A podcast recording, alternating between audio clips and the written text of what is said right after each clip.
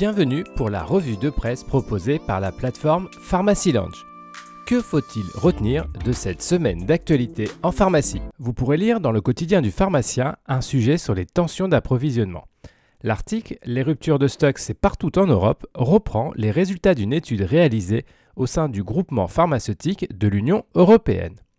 On y apprend que la France n'est pas le seul pays en difficulté face aux rayons vides de certains médicaments, mais également des dispositifs médicaux.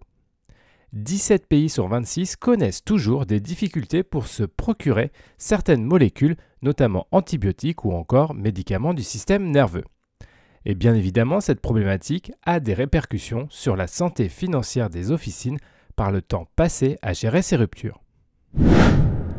On reste sur le sujet des approvisionnements avec un autre article sur le sujet. Pénurie de médicaments, le LEM appelle à un sursaut des autorités, a été publié dans la revue Pharma.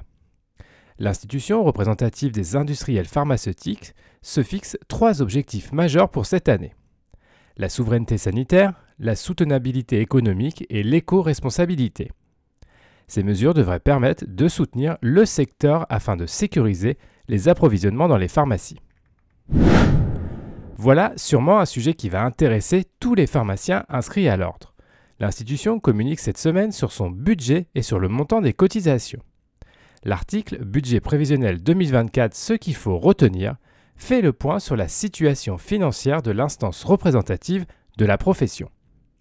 On y apprend, chiffre à l'appui, que le montant de la cotisation est calculé au plus juste en tenant compte des charges. D'autre part, vous trouverez dans cet article également tous les chiffres clés de la profession. Déclaration de politique générale de Gabriel Attal, un doute sur les pharmacies, publie cette semaine le Moniteur des pharmacies. Vous découvrirez dans cet article les principales mesures énoncées par le nouveau Premier ministre et qui ont un impact sur le monde de la santé. Entre la vente des médicaments en ligne, l'aide médicale d'État, les bas salaires ou encore la semaine de 4 jours, la profession ne devrait pas s'ennuyer dans les prochains mois. Cette revue de presse vous a été proposée par Pharmacy Lounge. N'hésitez pas à vous inscrire pour découvrir les différents services de la plateforme. C'est gratuit, sécurisé et confidentiel.